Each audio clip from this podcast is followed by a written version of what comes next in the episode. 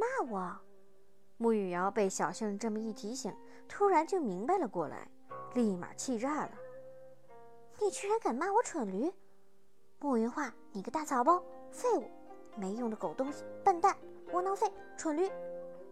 嗯，形容词还挺多的，还有吗？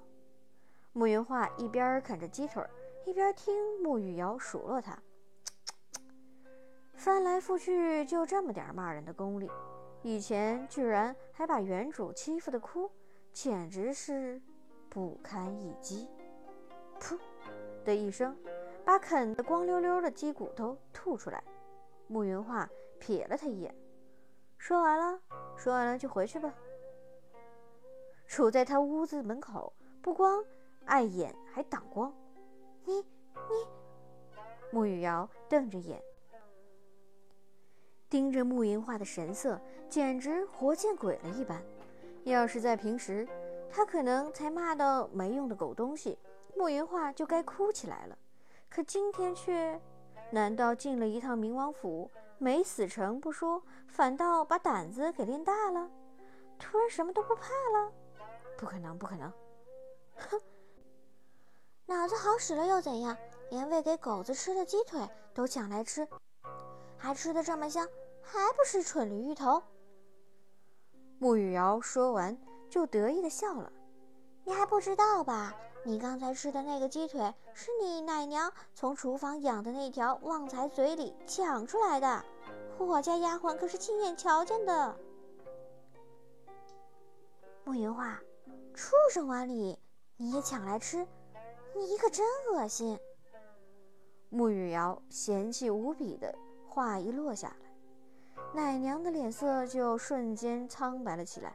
不是的，不是的，不是的，小姐，是我非要给小姐吃的，也不是，嗯，那不是狗吃的，狗还没吃呢，不是从狗嘴里抢下来的，我我。奶娘只觉得怎么解释都只是会越描越黑。毕竟穆雨瑶说对了一件事儿，这只鸡腿确实是张婆子端去给旺财的。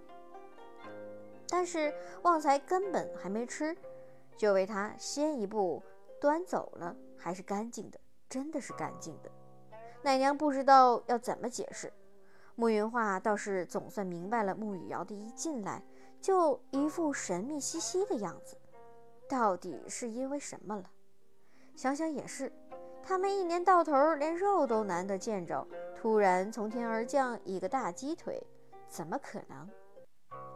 这都十几年了，张婆子的良心早就被狗吃了，怎么可能这个时候突然找回来了？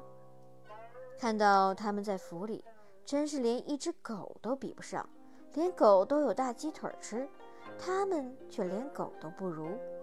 安抚地拍了拍奶娘的手，给了她一个不用多说的表情，转眼盯着穆雨瑶，摇眉道：“你说这鸡腿是旺财的？当然，张婆子亲手端给旺财的。